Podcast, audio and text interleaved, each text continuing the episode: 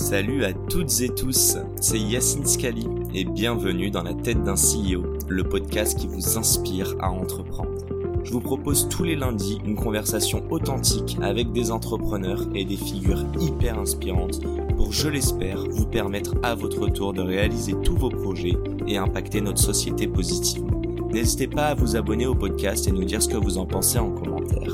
Sans plus attendre, je vous souhaite un excellent épisode. Tout le monde, c'est Yacine et bienvenue dans ce nouvel épisode Dans la tête d'un CEO. Aujourd'hui, j'ai le plaisir d'être, enfin d'être reçu, encore une fois, plateforme 58 qu'on salue, par une fintech euh, créée et cofondée du coup par Gabriel. Comment vas-tu Gab? Salut Yacine, bienvenue à la plateforme 58. Allez là. euh, Est-ce que tu peux te présenter et présenter On n'a toujours pas parlé de la boîte d'ailleurs? Yes, yes, yes. Moi je suis Gabriel, un des trois cofondateurs et le CEO de Carmen.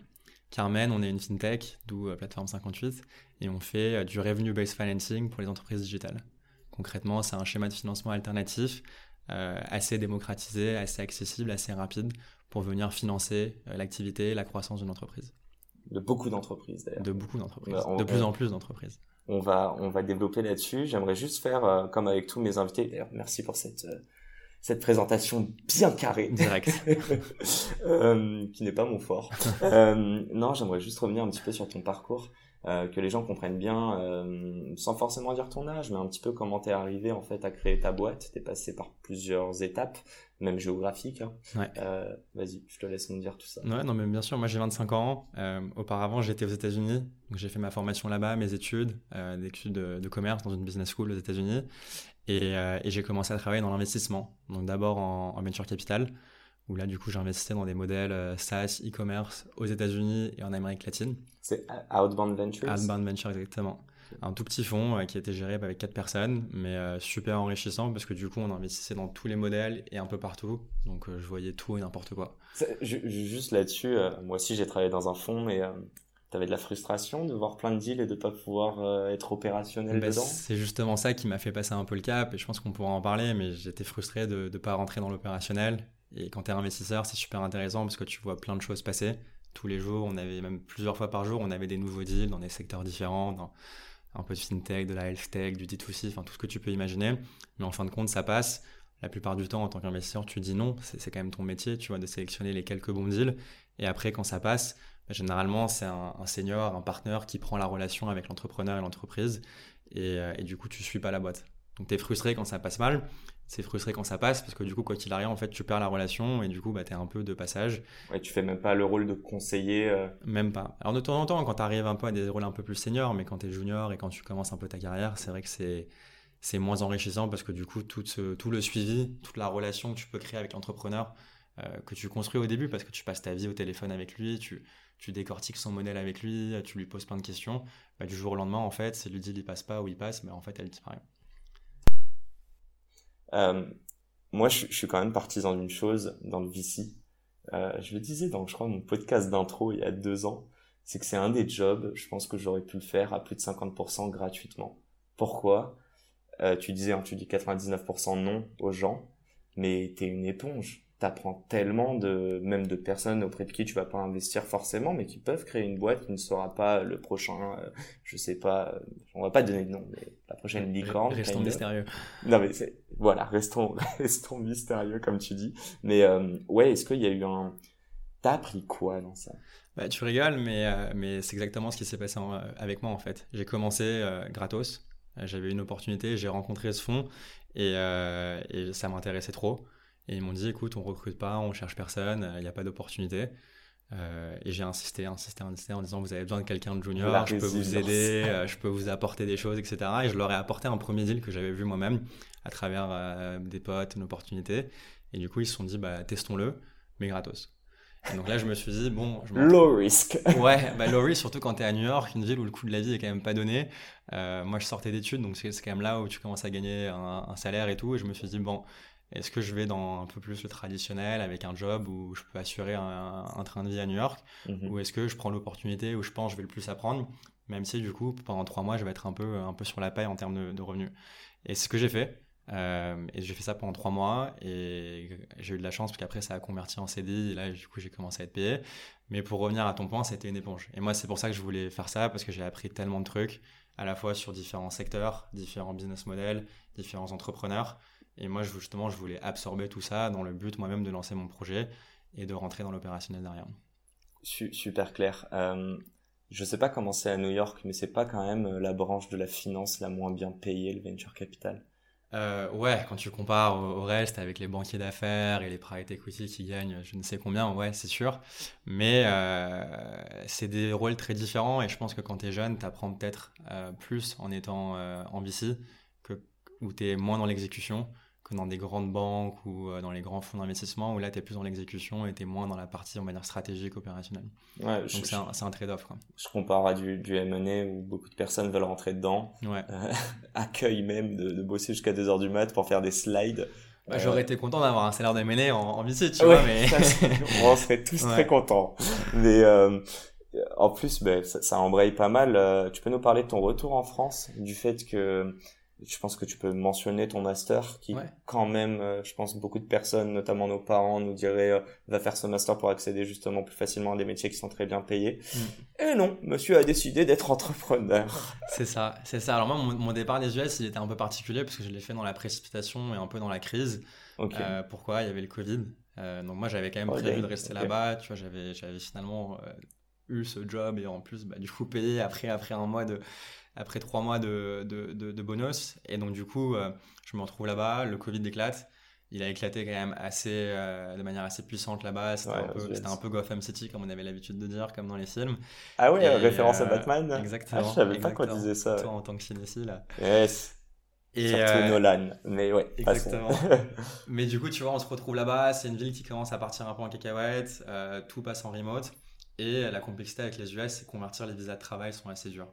Donc moi, en fait, je me retrouve, je me fais un peu avoir de tous les côtés parce que bah, je me retrouve avec le Covid, je me retrouve avec euh, une politique d'immigration qui avait été resserrée par l'administration de Trump et qui était beaucoup moins euh, international friendly. Et en plus, les ambassades, etc. fermées. Donc du coup, j'ai en fait, j'ai dû rentrer, enfin, j'ai dû partir.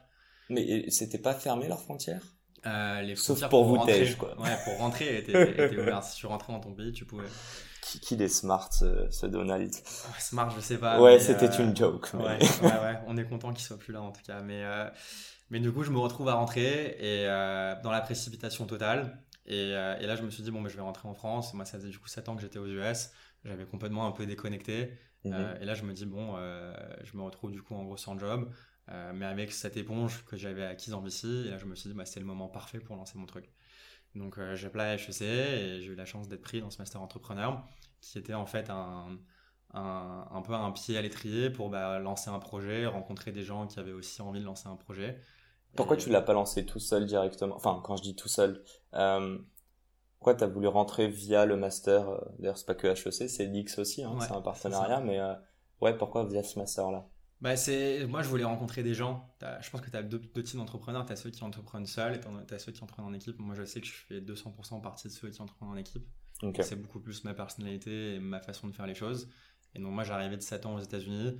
Euh, je t'avoue j'avais plus du tout aucun réseau à part mes quelques potes d'enfance à, Paris. Mhm. du coup je me suis dit que ça serait un bon moule pour bah, rencontrer des gens euh, discuter d'idées etc c'est quoi le kiff d'entreprendre en, en équipe comme tu dis? C'est très personnel. Euh, non, mais c'est quoi le ton driver dedans, tu vois? Ouais, bah c'est moi, ça convient plus avec ma personnalité et je sais que j'aime bien travailler en équipe avec des personnes complémentaires.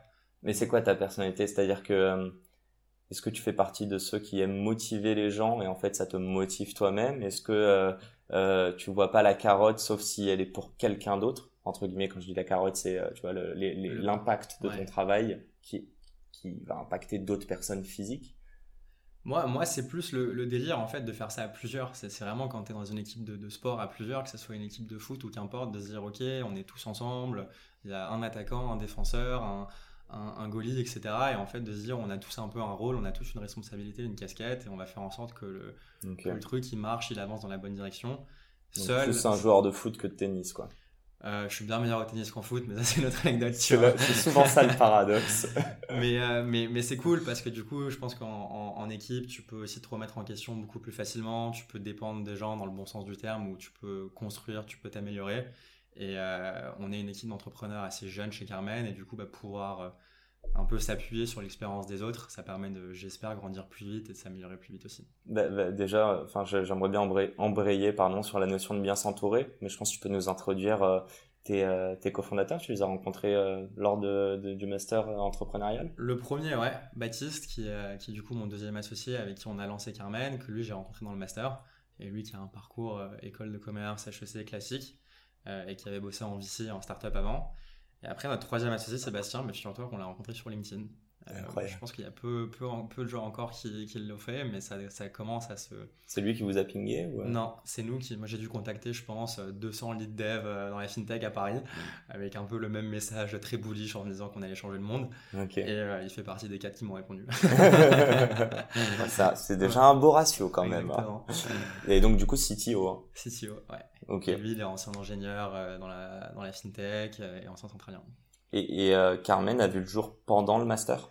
Les débuts de Carmen ont commencé dans le master. Euh, ce master, en fait, il a deux parties. Une partie au début qui est assez théorique, où tu fais des missions, tu rencontres des entrepreneurs. Et une deuxième partie qui est en gros une mise en application où tu lances ton projet. Et nous, avec Baptiste, on s'est très rapidement dirigé dans cette partie. On a commencé à faire un peu le terrain de fond du lancement de Carmen là-dedans, où on avait du coup le temps de rencontrer des potentiels clients, de rencontrer des, des éventuels investisseurs. Donc on a pris le temps au début de bien faire les choses de valider qu'il y avait un, besoin en France, qu'il y avait vraiment euh, de l'intérêt auprès de potentiels clients derrière. Et après, bah, on s'est lancé dedans. Et ça a déroulé. Exactement. Et quatre mois plus tard, on rencontrait Seb, on a amené Seb qui, qui lui, bah, du coup, nous rejoignait et quittait, euh, quittait son poste en CDI. C'est peut-être lui le plus fou de nous tous. c'est ça. Et, il avait euh, quelque chose à perdre, lui. Exactement, lui il avait vraiment quelque chose à perdre. Et après, de fil en aiguille, bah, les clients, la levée de fonds et la structuration de l'équipe je, je, disais juste avant, et souvent je dis des trucs, je les oublie. Tu sais. Je dis on va parler de ça et après j'oublie. Mais euh, non, non, je serais curieux de parler de. Tu vois, je pose toujours, euh, souvent, pardon, la, la, question de c'est quoi le réseau pour toi? En plus, tu dis que t'es arrivé, t'avais pas de réseau. Je sais pas si aujourd'hui, parce que ça fait pas si longtemps, tu considères que tu as un réseau. Est-ce que c'est le réseau? Est-ce que c'est l'entourage? Euh, Est-ce que ce sont des gens qui t'ont inspiré? Je pense tu peux faire le parallèle avec les gens que tu as côtoyés en VC et tous les entrepreneurs avec qui tu as échangé. À toi. Ouais, euh, moi c'est l'entourage dans le sens où ton, ton réseau, je pense que tu le crées au fur et à mesure et c'est un, travail de vie. Hein. C'est pas à 20, 25, 30 ou 35 ans que tu crées ton réseau, c'est vraiment toute ta vie. Moi, ce qui m'a le plus inspiré, c'était plus l'expérience aux US où là j'ai découvert en fait une mentalité qui m'a beaucoup changé. Ils ont vraiment cette euh, yes can do attitude aux États-Unis où euh, pas de problème, il n'y a que des solutions. tu vois, oui, c'est une phrase bateau, mais là-bas ils le pensent vraiment et les gens vivent leur quotidien avec cette mentalité que tout est possible, on peut tout avancer les obstacles, c'est que des petites choses qui vont nous arrêter et que dans la réalité, en fait, on peut, on peut faire des belles choses. Mhm. Et moi, c'est vraiment cette mentalité que j'ai essayé de ramener euh, et que j'essaie d'instaurer chez Carmen au quotidien, de se dire rien n'est trop grand pour nous, on peut tout faire. Et bien sûr, j'ai peut-être euh, tort la plupart du temps, mais au moins quand tu le penses, tu vois, bah, ça te permet d'aller beaucoup plus vite. Et, euh, et, pour revenir sur ton point sur le réseau, bah, du coup, moi, c'est comme ça que je me suis un peu construit mon réseau en disant, j'ai pas peur de contacter un tel, un tel, un tel même si c'est quelqu'un, euh, une personnalité connue ou quelqu'un de. Ouais, au pire, and so what, quoi. Au pire, ils répondent pas. Et dans la plupart du temps, en fait, ils sont plutôt cool, ils sont plutôt sympas, ils répondent et tu J'ai découvert ça. J'ai découvert que c'est pas les personnes les plus, euh, avec la plus grande notoriété qui sont les moins accessibles. Exactement. Bizarrement, paradoxalement. Ouais. Donc là, je fais un passage à tout, euh, toutes les personnes qui m'ont pas répondu et qui ont pas qui n'ont pas plus de 10 000 followers non je rigole. C'est la petite relance. Bon en vrai il y en a tu vois mais euh, mais je enfin je peux je peux aussi dire qu'on va avoir des invités assez incroyables et que euh, je pensais vraiment pas les pouvoir les atteindre. Euh, je t'ai donné quelques noms que tu ne donneras pas encore car rien n'est fait officiellement. Mais euh, mais ouais je, je me demande si c'est est-ce que c'est tiens on peut en parler deux minutes mais est-ce que quand t'as pas eu un certain succès, euh, même en tant qu'entrepreneur, même si toi je pense que tu es dans cette culture du give back et d'échanger avec les gens, euh, déjà je pense que l'homme n'est pas foncièrement mauvais, mais plutôt est prêt à échanger, à partager. J'ai l'impression que plus tu as eu du succès, plus tu as vu des gens, plus tu as envie de redonner. Hmm. Je, je sais pas si tu vois ce que je veux dire. Si, si, mais moi, moi en tout cas, je sais que c'est une culture qu'on veut installer chez Carmen, la, culture de la formation, du give back. Encore une fois, c'est très anglo-saxon, tu vois, c'est euh, donne pour recevoir et reçoit pour donner derrière. Euh, moi, j'y crois fondamentalement parce que c'est comme ça que tu progresses. Donne d'abord. Donne d'abord sans l'attente de recevoir derrière. Et ça, c'est Tu auras des bonnes surprises. Exactement. Et ça te revient derrière en fait parce que tu quelqu'un à, à, trouver un taf, à rencontrer quelqu'un, à, j'en sais rien, rencontrer sa copine ou son copain, etc. Et tu vois, en fait, bah, ça te retombe derrière et tu, tu t'entends des très belles choses. Carmen a six mois Carmen a un peu plus que 6 mois. Carmen a un an. Ok. Euh, un peu plus d'un an, même, elle a 14 mois. Ok. Et, et, euh, pour l'instant, elle va bien. On a, fait, on a fait cette levée de fonds, on a structuré les équipes. Ouais, et- tu le- bah, Parle-nous un peu de la levée de fonds. euh, Attends, juste une chose. Pourquoi Carmen, ça veut dire quoi pour toi? Carmen, parce Enfin, que c'est un moment d'inspiration. Euh, vraiment, il n'y a, pas d'histoire très, très concrète sur le nom, mais euh, à un moment, on a tilté sur ce mot Carmen et on a tout de suite accroché dessus. Et quand on pitchait bah, notre idée, notre projet à des, à des potentiels clients, je me présentais en tant que Gabriel, mon associé se présentait en tant que Baptiste. Et les gens, à la fin du call, euh, nous demandaient c'était quoi vos petits prénoms déjà? Vous êtes qui Ouais. déjà? Vos petits et, après, ils disaient par contre, votre projet Carmen, ça a du potentiel. Et on s'est dit, bah, les gens s'en- foutent qu'on s'appelle Gabriel et Baptiste. Par contre, Carmen, c'est quelque chose de très percutant. De, de- Ça reste, quoi. Et ça restait. Et du coup, bah, on s'en est complètement servi. Et c'est vrai que ça. C'est complètement décalé dans la fintech quotidienne, euh, où tu as quand même des, des, des noms de boîtes qui sont plutôt assez homogènes, tu vois, qui tournent autour de, de P, de, de Len, tu vois, c'est sans attaquer personne, hein, tu vois, mais c'est quand même assez homogène. Nous, on a pris quelque chose de complètement décalé, et c'est l'image de marque qu'on veut donner, à la fois de notre produit et, notre, et no- et de notre solution aussi. Terres combien de temps avant de trouver un nom? Parce que souvent les gens te disent, euh, je pense qu'il y a des gens qui galèrent à trouver un nom et se ils focus dessus avant de bosser sur le projet. Et beaucoup d'entrepreneurs ont changé de nom en cours, en t- cours de, de projet, quoi. Ouais, mais ça, c'est un défocus parce que ton, ton projet, c'est pas ton nom. Tu vois, Et concentre-toi sur ta proposition de valeur et si ta proposition de valeur elle est bonne, les gens se souviendront de ton nom. Tu peux avoir le nom le plus, le plus, le plus nul du monde. Euh, tu vois, les grandes banques d'investissement, euh, Goldman Sachs, JP Morgan, c'est pas forcément des noms méga sexy. euh, Mais tu t'en souviens. tu souviens. Netflix, il y a une bonne histoire. je pourrais pas la pitcher, je m'en souviens plus, mais Ouais. ils ont proposé plein de noms. Et le board voulait pas Netflix. Ah ouais Et au final, tout le monde. Ouais, c'est la proposition qui était la moins cotée, entre la, la moins appréciée. Et au final, je crois pouvoir dire que beaucoup d'entre nous, auditeurs et nous deux autour de la table, enfin, je sais pas, tu regardes Netflix. Pas trop, pas trop. Ah non J'ai- toujours essayé de boycotter Netflix et je refuse de payer l'abonnement. Je squatte pas mal de comptes. Ouais, j'allais te dire. C'est soit ça, soit ils téléchargent encore illégalement, et, quoi. et- et- et je crois que ça marche pas trop bien parce qu'ils ont changé les, les politiques, donc du coup je suis en train de me faire virer des comptes que je squatte, mais euh, ouais, je suis pas, je suis pas très fan de, de- de Netflix. Bon, je peux pas te proposer le mien, c'est celui de ma maman, il y a déjà pas mal de personnes dessus. Euh, passons, donc ouais, euh, c'est quoi la suite? On parlait de la levée de fonds qu'on a un petit peu teasé, elle est arrivée combien de temps après le lancement? Euh, Pourquoi elle prend du sens? Et est-ce que c'est pas paradoxal pour une boîte qui aide les boîtes bootstrappées que elle-même aille lever des fonds? Ouais, très bonne, très bonne question. Je vais commencer par ça. C'est complètement paradoxal, mais c'est complètement notre mission aussi. Et nous, quand on a annoncé cette levée de fonds, en fait, on a dit on a levé des fonds pour que vous n'ayez pas à le faire. On a pris toutes les galères de la levée de fonds pour que ce soit beaucoup plus facile pour vous. On a pris des mois à lever de l'argent pour que vous puissiez mobiliser des capitaux en moins de 48 heures avec Carmen. Donc nous, c'est complètement un peu ce positionnement-là qu'on a, qu'on a pris par rapport à notre produit. Et euh, donc, c'est pas paradoxal parce que c'est notre produit, c'est notre solution, c'est ce qu'on vend. Et euh, c'est aussi ça qui permet à un entrepreneur ou une entreprise d'aller beaucoup plus vite, de se développer, de mobiliser du capital dont elle a besoin pour structurer son activité. Que ça soit par exemple investir dans sa croissance, euh, acheter du stock pour un e-commerçant, accélérer une politique de recrutement. Enfin, tout ce que tu peux imaginer, par exemple, dont une boîte a besoin pour aller plus vite. Combien financièrement Du coup, une assez grosse culture du give back. C'est Toi qui prends le risque pour eux. Alors, oui, on prend le risque pour eux, mais c'est un risque mesuré que nous, on, on sait quantifier. Mais c'est vraiment dans une optique de les, de les aider à aller beaucoup plus vite. Quoi. Et vous avez levé combien et auprès de qui et pourquoi? Ouais. Et nous- comment Et comment Alors nous, on a levé 22 millions d'euros euh, au tout début. Pourquoi? Parce qu'on a un modèle en fait qui est très capitali- capitalistique parce qu'on prête de l'argent. Donc en fait, notre produit, bah, si on n'a pas de fonds, il, ne fonctionne pas. Donc on a commencé à développer le produit euh, avec euh, la core team, donc Sébastien et Baptiste, qui consistait en fait de développer une première plateforme, de, de développer des premières connexions API. C'était le plus important. C'est ça le, le nerf de la guerre dans ce, euh, dans ce milieu-là? C'est une partie du nerf de la guerre parce que c'est ça qui te permet en fait de te connecter aux outils. Et donc sans Et cette donnée, tu, à la tu- data. tu peux rien faire en fait. Mhm. tu, tu, tu navigues complètement à vue. Et après, la deuxième grosse partie technologique, c'est tous les algorithmes de scoring qui te permettent en fait de prendre les bonnes décisions. Mais ça, ça prend du temps. C'est pas quelque chose que tu construis en quelques mois. C'est un projet qui va durer euh, franchement des années. Ouais, que t'améliores continuellement au final. Avec de l'historique, avec du recul, avec de la performance. Qu'il faut casser des pots pour te rendre compte que t'es allé trop vite. Quoi. Tu, tu utilises euh, juste sur ça les, les algos de scoring. euh, je sais pas si c'est des modèles utilisant du, on va dire de l'intelligence artificielle de base pour qu'ils puissent apprendre justement de, euh, de des résultats. Alors en, en partie, aujourd'hui, ce qu'il faut, ce qu'il faut entendre, tu vois, c'est que c'est encore très jeune. On a une boîte qui a à peine un an, et donc pour pouvoir utiliser ces types d'algorithmes assez compliqués, il faut l'historique et beaucoup de recul en termes de, de- de temps. Donc on commence, mais on est encore au tout début de tout ça. Et c'est des algorithmes qui prennent beaucoup de temps à être développés, mais c'est aussi nous la force qu'on crée en, en termes d'attaque. Ok. Et donc, du coup, tu me disais 22 millions. C'est quoi la partie en dette? C'est quoi la partie en capital? Que les gens comprennent hein? La dette va te permettre de financer bah, ce que tu, les prêts que tu vas octroyer à tes clients. C'est ça. Euh, le capital, c'est plus du fonds de roulement. C'est C'est nous l'opérationnel parce que bah, on a une tech à développer, on a une équipe forcément euh, à, payer, euh, des, des, bureaux, etc. comme n'importe quelle entreprise. Mais c'est majoritairement de la dette. C'est 18 millions euh, de, de dettes qu'on a levé du coup auprès d'un fonds d'aide spécialisé en Angleterre, euh, qui, qui, sont assez gros. Ils ont 5 milliards sous gestion. Tu vois, c'est des vrais professionnels de, du prêt au, fintech.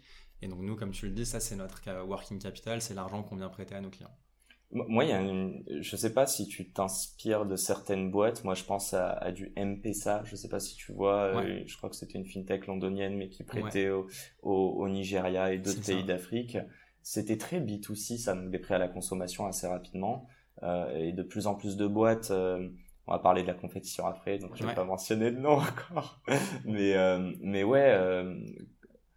Est-ce que c'est souvent ça? Est-ce qu'on doit d'abord arriver sur du B2C, voir que ça marche bien pour le décliner en B2B Je suis pas sûr qu'on ait beaucoup de, tu vois, de, Alors dans le crédit, dans le crédit, oui, pour une raison assez simple, c'est qu'en fait, les, les, le crédit c'est du comportement. Tu veux mettre en fait des gens dans des cases ou des entreprises dans des cases leur assigner en gros une tolérance de risque mhm. et ensuite pricer ce risque par rapport à un arbitrage que tu veux faire. Si tu Plus ou moins bien fait. exactement. si tu penses qu'il y a des subprimes. ouais, mais après il y a de l'excès comme, comme partout, euh, comme tous les business. Mais tu vois, si tu penses qu'il Yacine a une bonne tolérance de crédit, dans ce cas-là, tu le prices bien. Si tu penses qu'il a une mauvaise tolérance de risque, tu le prices forcément beaucoup plus élevé. Et, euh, et donc le, le, métier du crédit, en fait, c'est de savoir faire ça avec du volume et avec beaucoup de données. Et il se trouve que les comportements B2C de consommateurs sont beaucoup plus homogènes que les comportements d'entreprise B2B. Parce qu'en fait, euh, un consommateur, par rapport à son âge, par rapport à sa profession, par rapport à sa démographie, par rapport à où est-ce qu'il habite, par rapport à son orientation sexuelle, etc., tu es capable en fait de déterminer plein de patterns et de mettre cette personne dans une catégorie. C'est mhm. d'ailleurs ce que font euh, Facebook et tous les réseaux sociaux en plus. Euh, une entreprise, c'est beaucoup plus compliqué.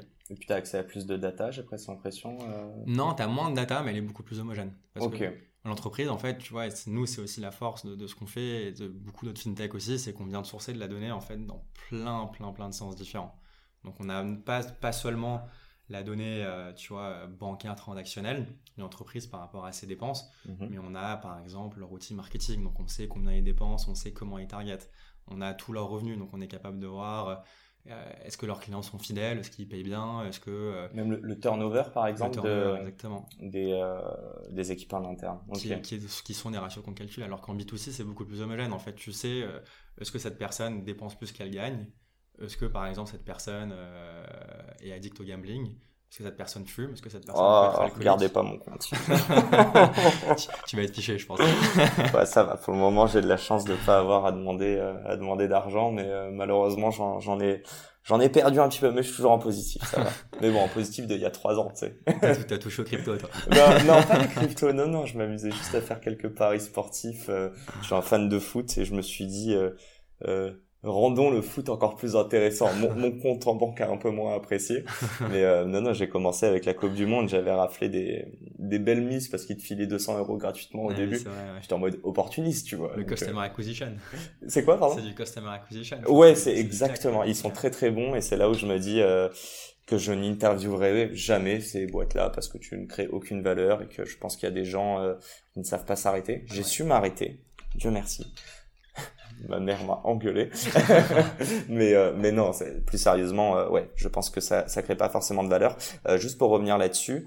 ah mince, j'avais une autre question après, mais je te la reposerai après. Question à un million, prépare-toi. Mais non, par exemple sur donc on parlait de B2B, B2C. Est-ce que tu estimes par exemple aussi que si on s'attaque à du B2C, c'est que le marché est beaucoup plus gros et que les gens ont plus besoin de prêts, même de prêts instantanés, versus du B2B pas forcément, parce que l'entreprise a généralement besoin de beaucoup plus d'argent qu'un particulier. Parce qu'une entreprise, elle investit, elle crée de la technologie, de la R&D, elle doit acheter des stocks, elle doit financer la logistique. le besoin capitalistique de l'entreprise est beaucoup plus important qu'une personne qui a besoin d'un salaire pour vivre et après elle a son train de vie. Quoi. Mais ça revient en fait à ces comportements, c'est qu'une entreprise est beaucoup plus dure à catégoriser parce qu'il y a des secteurs, il y a des géographies, Donc il y a plus de business models un, risque qui n'est pas forcément plus élevé parce que les taux, les, les taux d'impayés, tu vois, sur les modèles fintech B2C sont plus élevés, mais un, un, modèle de risque qui est beaucoup plus dur à quantifier et du coup qui est moins précis.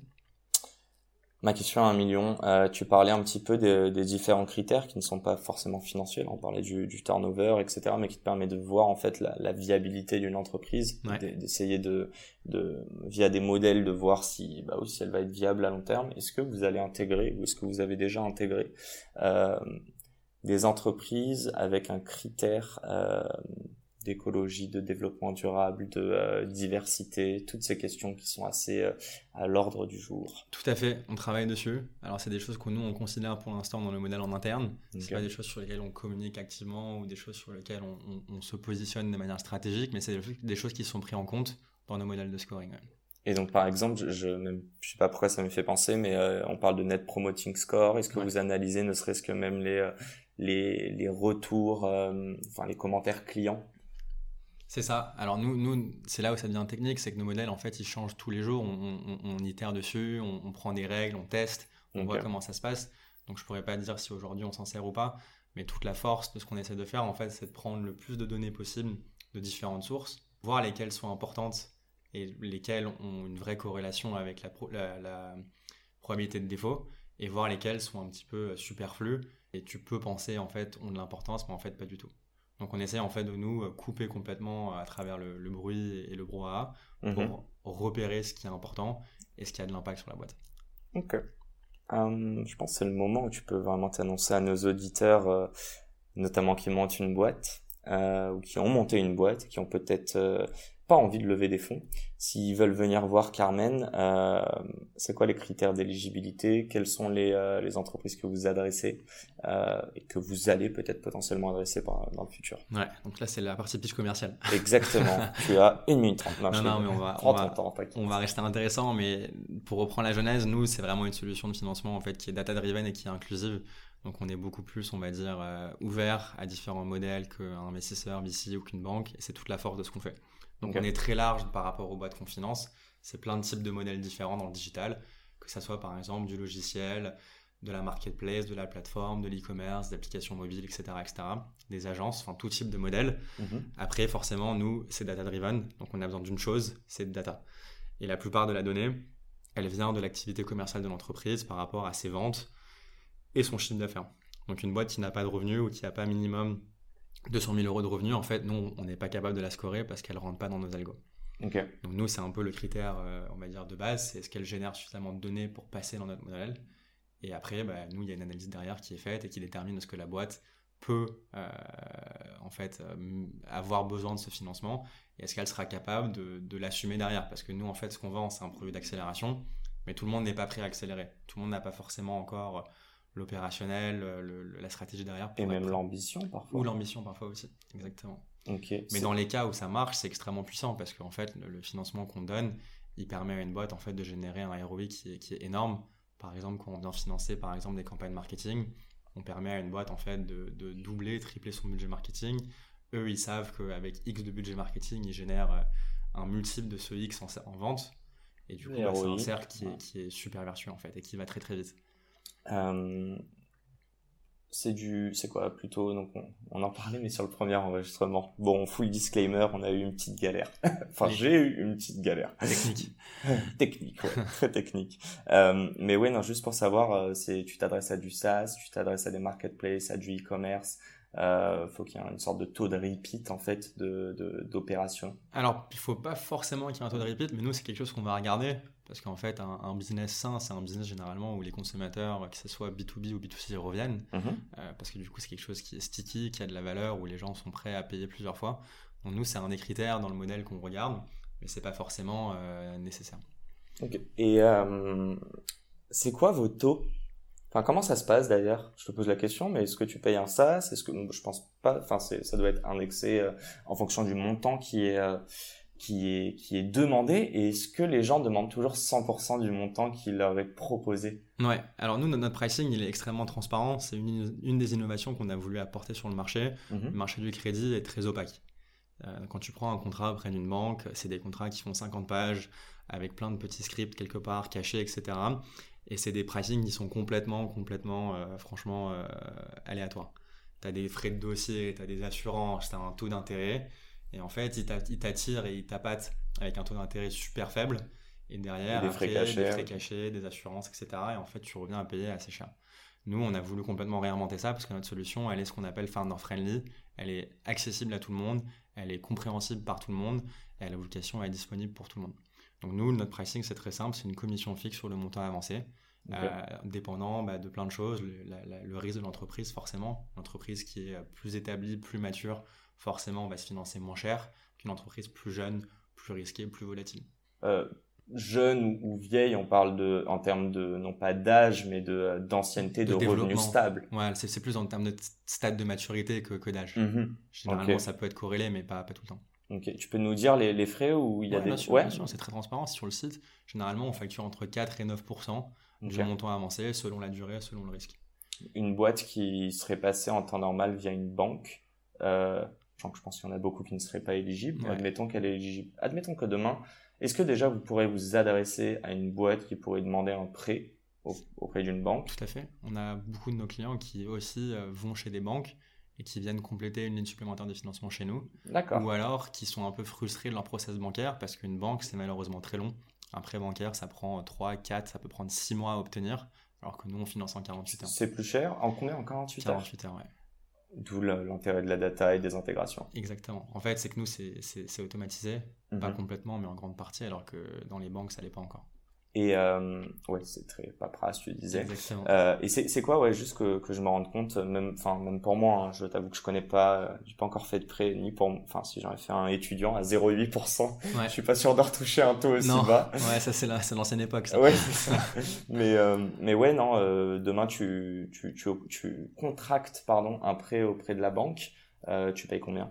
Le truc, c'est que c'est complètement opaque parce qu'ils vont te vendre un taux d'intérêt qui est très faible, mais derrière, tu as tous ces frais cachés en fait. Et ça dépend des banques, ça dépend du contrat. Le faible, c'est quoi? C'est du 2% C'est du entre 2, 2 et 4%. Okay. ça peut vite monter en fait à 6-8% parce que tu as des frais cachés derrière. Donc en fin de compte, euh, la, la, banque, c'est un peu moins cher que nous, mais pas beaucoup. Euh, c'est vraiment, ça joue à quelques, à quelques euh, demi-pourcentages.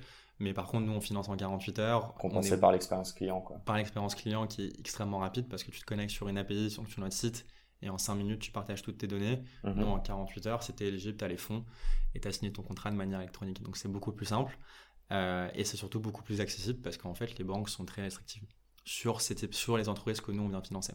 Elles détestent tout ce qui est euh, SaaS, e-commerce, logiciel, marketplace, plateforme parce que c'est des business qui sont assez, euh, assez volatiles, assez saisonniers et surtout qui ont très peu d'actifs. Tu vois, un SaaS, ils vend un logiciel, il n'a pas de il n'a pas d'immobilier, il n'a pas, d'actifs tangibles derrière que la banque peut prendre comme, comme garantie. Pour abaquer, je vois très très bien. Euh, c'est drôle, je recevais Marc, euh, c'était dans l'autre salle, et, euh, et, il me disait, je sais pas si toi tu rencontres ça euh, en tant que startup du coup, et vu que tu n'as pas d'actifs tangibles, tu dois démontrer une certaine rentabilité. Je crois que c'est sous trois ans. Autant te dire qu'il n'y a pas beaucoup de startups qui sont éligibles, ou alors on appelle plus ça une startup. Tout ça pour, en tant que founder, hein, louer un appart. Ouais, alors ça je savais pas, mais c'est sûr que les entrepreneurs, on est assez mal vus. Hein. Ouais, c'est des business. Bah, les revenus sont malheureusement très. Euh, ouais, mais on est énormément aidé par l'écosystème, enfin même par le gouvernement. Enfin, je dis on. Je me considère pas qu'entrepreneur, mais en tout cas toutes les personnes avec qui je parle. Ouais. Et en revanche, sur euh, beaucoup plus du personnel, pouvoir vivre au quotidien là, tu es dans la galère. quoi. Dans la galère au quotidien. Mais c'est aussi moi ce qui m'a attiré dans l'entrepreneuriat, et je pense que beaucoup de tes auditeurs aussi, c'est qu'on on, aime la galère. Quoi. On ferait pas ça sinon c'est aimer la galère. Il ne peut pas y avoir de ups euh, sans down. Quoi. Exactement. Et des ups et des downs, il y en a tous les jours. Euh, hier, on a signé le plus gros contrat ever. Aujourd'hui, euh, on n'en signera pas, tu vois. Enfin, il y a toujours des galères, mais. me dire aujourd'hui, il nous a fait faux bon. Non, non. mince. Quand même pas. Enfin, Dit-il avec un bon smile. J'espère pas, mais, mais tu vois, c'est des galères tous les jours, mais c'est aussi ce qui, ce qui garde les choses intéressantes. Et moi, je suis quelqu'un de très impatient, très, très, qui, qui se lasse assez vite des choses. Et, du coup, bah, forcément, moi, c'est galère, c'est ça qui me stimule et mes cofondateurs aussi. C'est un peu notre génération. Enfin, on a, sensiblement le même âge et je crois qu'on se lasse assez rapidement. Euh, c'est quoi ta plus grande fierté? C'est quoi le, le, truc qui fait que tu te lèves au quotidien et que le soir, quand tu rentres, même si t'as pas forcément signé un client, peut-être que c'est un client, mais Qu'est-ce qui te satisfait le plus dans Carmen et dans ton activité au quotidien? Ouais, j'allais dire, j'allais prendre une réponse euh, pro avec Carmen, tu vois, forcément, c'est un peu le but. Tu peux, hein, non, mais tu peux. Je sais pas si c'est un client que vous avez aidé et que grâce à, votre prêt, il a pu booster son RO, enfin son, son CA. Bah, ça, c'est, tous nos clients, donc forcément, j'en suis extrêmement fier. Mais moi, ce qui me rend euh, encore plus fier que d'aider nos clients, c'est, aujourd'hui, en fait, l'équipe et, le, le, projet qu'on est en train de construire avec une équipe de gens qui sont super motivés, qui savent qu'au quotidien, ils sont en train de changer la vie d'entrepreneurs derrière. Mhm. Tu vois, aujourd'hui, on a déjà financé euh, plus de 40 entrepreneurs, on a déjà octroyé plusieurs millions de financements. Et ça, c'est des opérations qui changent vraiment la vie d'entrepreneurs, qui, euh, grâce à nous, en fait, euh, vivent une expérience de leur activité qui est complètement différente. Donc ça, tu vois, ça nous motive tous les jours, que ce soit l'équipe tech, l'équipe sales, les cofondateurs, l'équipe crédit, qu'importe tout le monde en fait a ce, a ce but, cet objectif derrière d'aider les gens. Mhm. Et donc on a une mission euh, sociale, Carmen, qui est en fait euh, vachement puissante.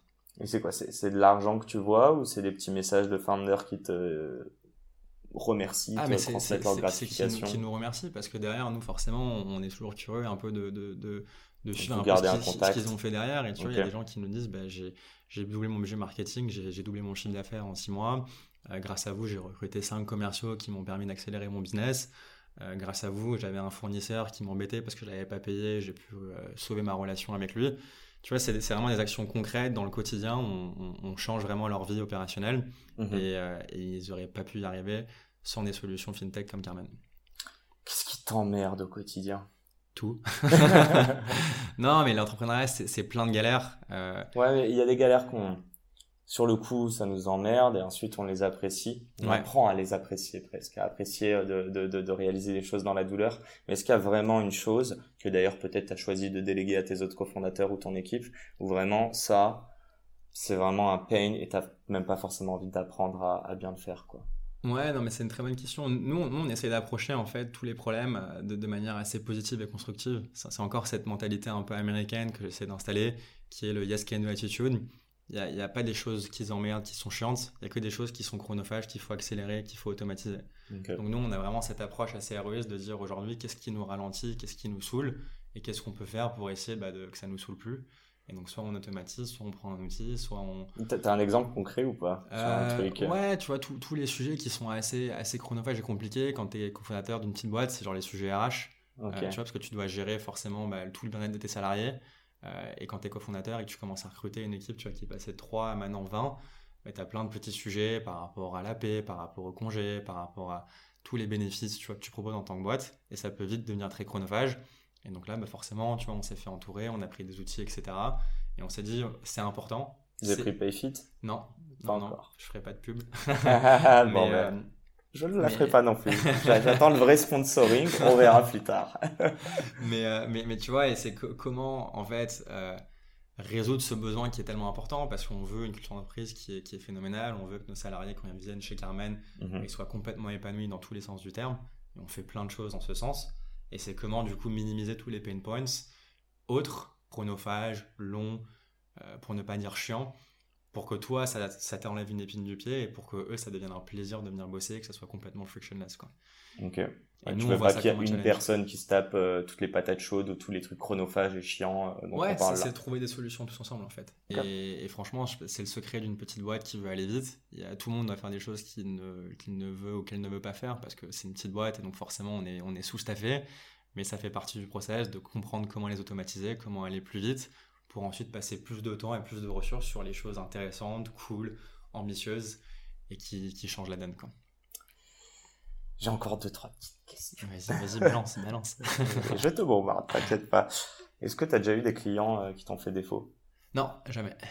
Pour le moment Il y en aura très certainement, parce que quand tu prêtes de l'argent, il y a toujours euh, quelqu'un qui te remboursera pas. Euh, c'est quoi Ce sera de l'ordre de 2-5%, pas plus? Euh, Non, ce sera, on l'espère beaucoup moins. Tu vois, nous, on a confiance absolue dans nos modèles. Mhm. Après, euh, pour tester les modèles, il faut les pousser un peu vers la limite. Donc, tu vois, il faut prendre plus de risques pour savoir. Tu vois, c'est tu sais pas que tu as dépassé les limites de vitesse donc tu t'es pas fait flasher. Hein donc, ou arrêter. ouais, tu peux regarder le cadran, quoi. Mais tu peux faire l'autruche aussi. tu fais l'autruche. Quand t'es entrepreneur, tu fais l'autruche jusqu'à que, jusqu'à que tu puisses plus. Mais c'est une force euh, aussi. C'est là où tu te rends compte que parfois il y a des limites. Bon, là, on parle de loi, hein, donc euh, c'est un parallèle, mais euh, euh, je pense que t'aimes bien des gens qui te disent c'est impossible. Tu te dis ah ouais, bah, on va monter le truc, on verra. Quoi. Exactement. Et tout le monde au début nous a dit c'était impossible, euh, que les banques prennent 6 mois à prêter de l'argent, comment vous allez faire en 48 heures. Mm-hmm. Parce que personne ne comprenait la force de la donnée qu'on collecte, euh, des, des, algorithmes. Et en fin de compte, plus quelqu'un te dit c'est impossible, plus tu as envie de le faire, en tout cas pour, ma part. Et plus après tu as envie de leur prouver, bah regardez, on l'a fait en 3 mois, en 6 mois. Maintenant, qu'est-ce que vous en pensez J'ai une question qui est un peu plus qui fait partie de la vie d'un entrepreneur. Mm. Est-ce que vous avez déjà dû euh, vous séparer d'une personne en interne? Non, pas encore. On a, on a une personne qui a voulu quitter le navire. La, première qui est arrivée plutôt récent, mais c'était pour des raisons euh, plus de projet de vie.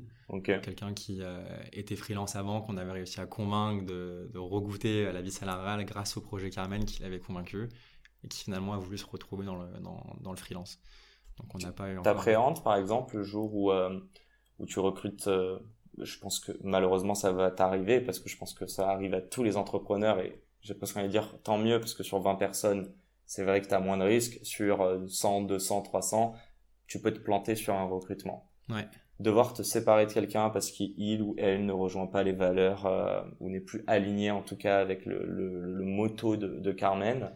Euh, en fait, ça m'intéresse notamment parce que tu l'as pas encore fait. Tu le ferais comment, tu penses?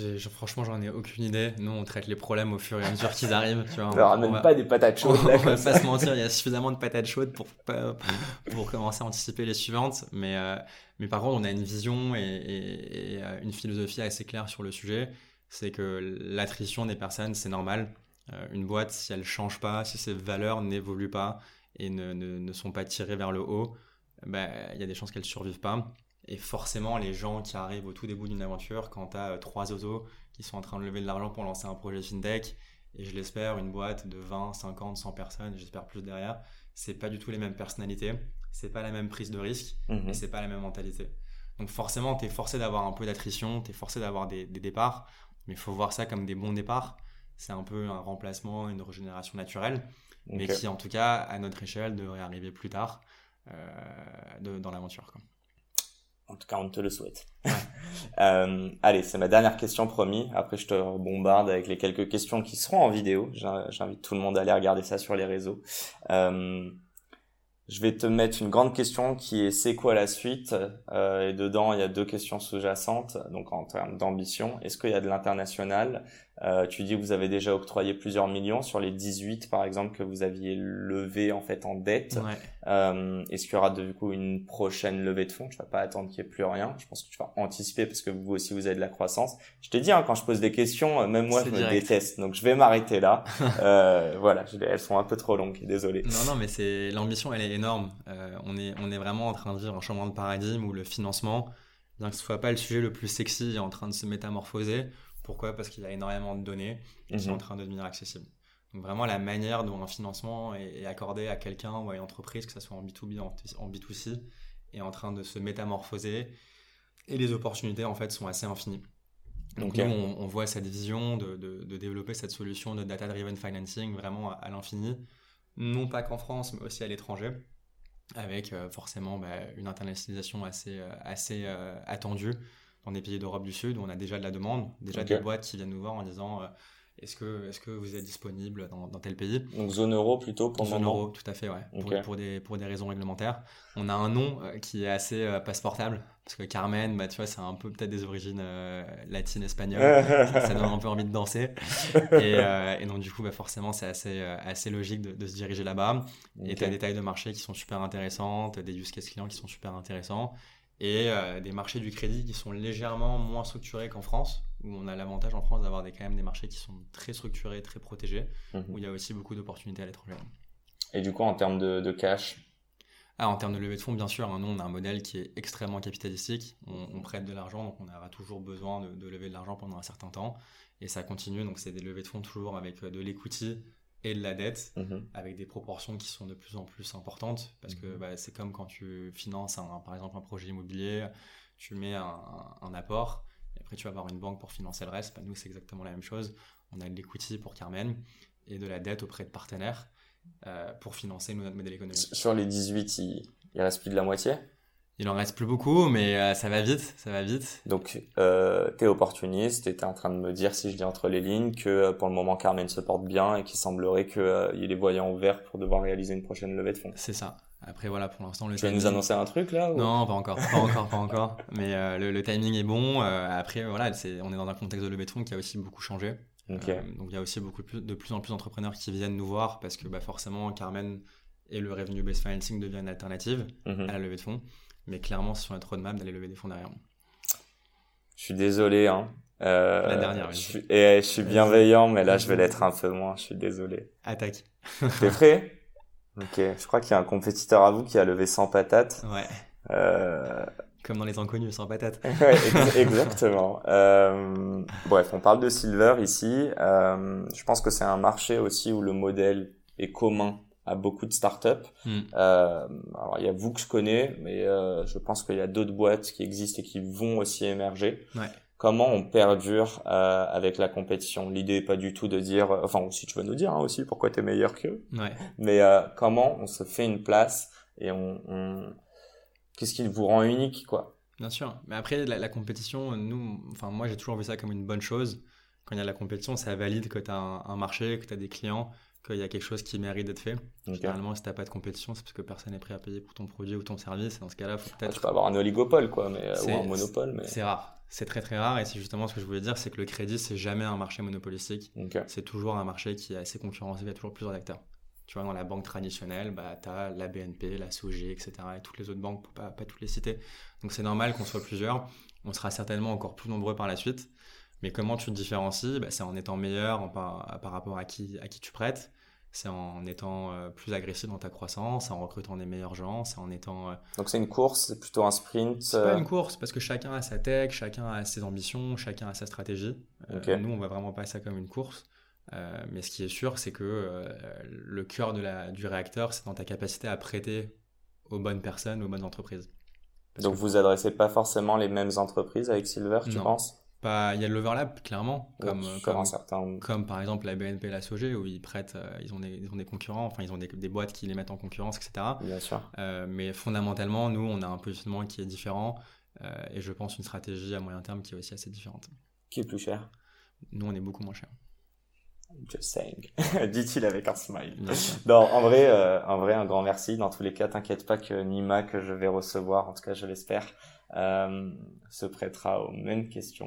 Donc, J'imagine. euh, donc voilà. Mais en fait, encore une fois, hein, l'idée pas de vous tester. On n'est pas sur un BFM, euh, même si j'aime beaucoup BFM TV, en tout cas business. Hein, mais ce que je veux dire, l'idée est d'être inspirant, euh, d'inspirer notre audience. Et ce que je trouve intéressant, c'est que malgré avoir levé euh, 22 millions, avoir embauché 20 personnes en un an et quelques, euh, bah, il y a de la compétition, il y a toujours de nouveaux challenges, tu es obligé d'y faire face. Donc, euh, donc voilà, et là on va vraiment rentrer dans l'inspirant.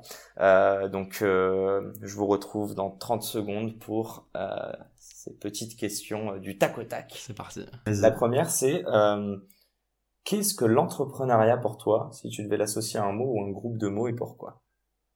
Très bonne question. Pour moi, c'est changer le monde. C'est euh, avoir l'ambition de vouloir faire quelque chose de complètement nouveau, complètement innovant, dans le but d'aider quelque chose ou quelqu'un.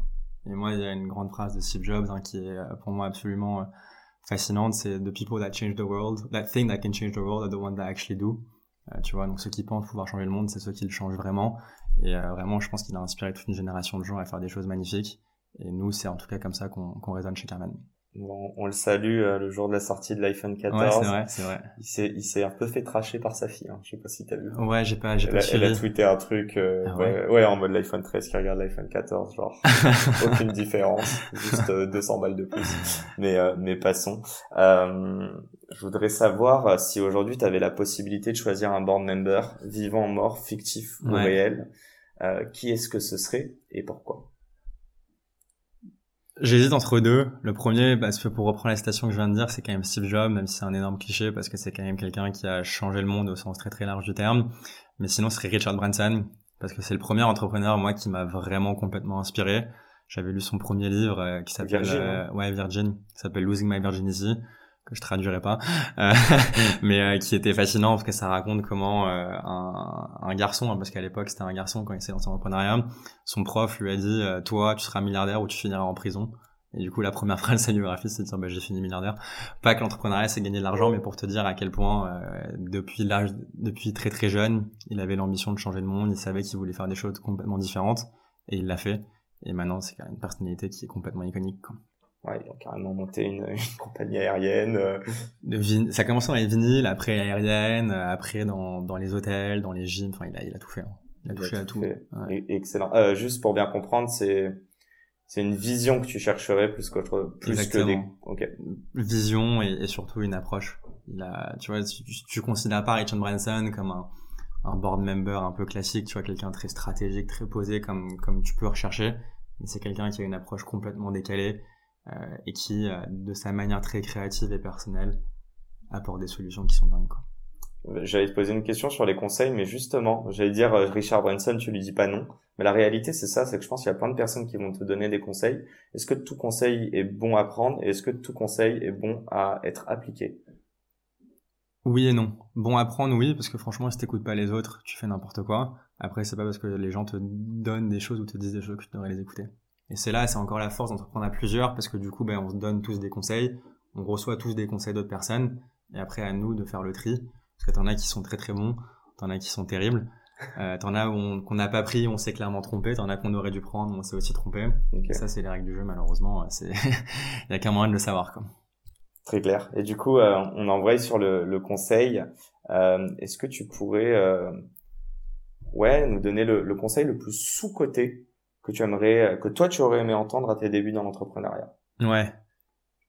Il, il, va paraître euh, encore peut-être cliché, mais c'est, mais c'est lancez-vous parce que c'est pas compliqué de se lancer.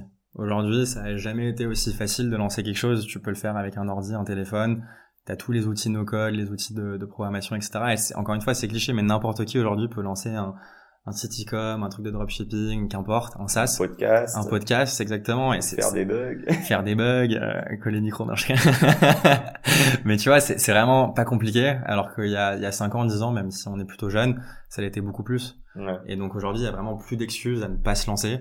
Euh, il faut pas avoir peur de, de, mettre les deux pieds à l'eau, et parce que bah, vous apprendrez plein de choses. Donc moi, c'est ça mon plus gros conseil, c'est de, de le plus tôt possible se prendre des claques, se prendre la douche froide pour en prendre des plus chaudes derrière, quoi. Oh, c'est beau ça. Voilà, petite, oh, note de poésie. Magnifique. Euh, allez, on a encore le temps. J'ai quand même une dernière mini question. Euh, tiens, je t'en avais posé plusieurs. Euh... Ah bah tiens, on va aller là-dessus. Euh... Hormis l'argent ouais.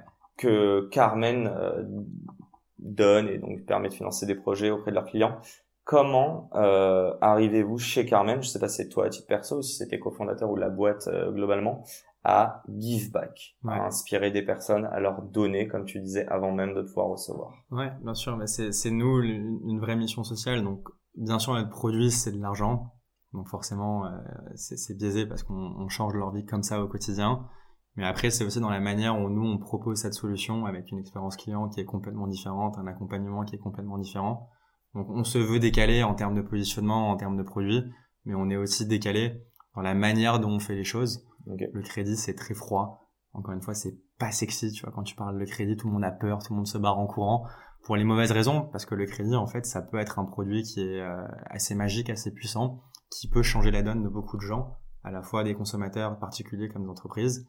Et nous, ce qu'on veut, c'est on veut give back dans le sens où on apporte une solution qui est founder friendly, qui est juste, qui est équitable, qui est transparente, qui est accessible et qui est démocratisée. Voilà. Les amis, si vous, si vous souhaitiez ne pas lever des fonds et que vous avez besoin de cash, ce podcast n'est pas sponsorisé. Ça me fait plaisir de faire de faire cette pub. Bon, un, un grand merci Gabriel. As-tu pris du plaisir? Adoré. Merci à toi. Malgré les galères. À, à répéter. Sans les galères. Exactement. il n'y a pas de. On m'a dit ça tout à l'heure. On m'a dit il n'y a pas de risque zéro.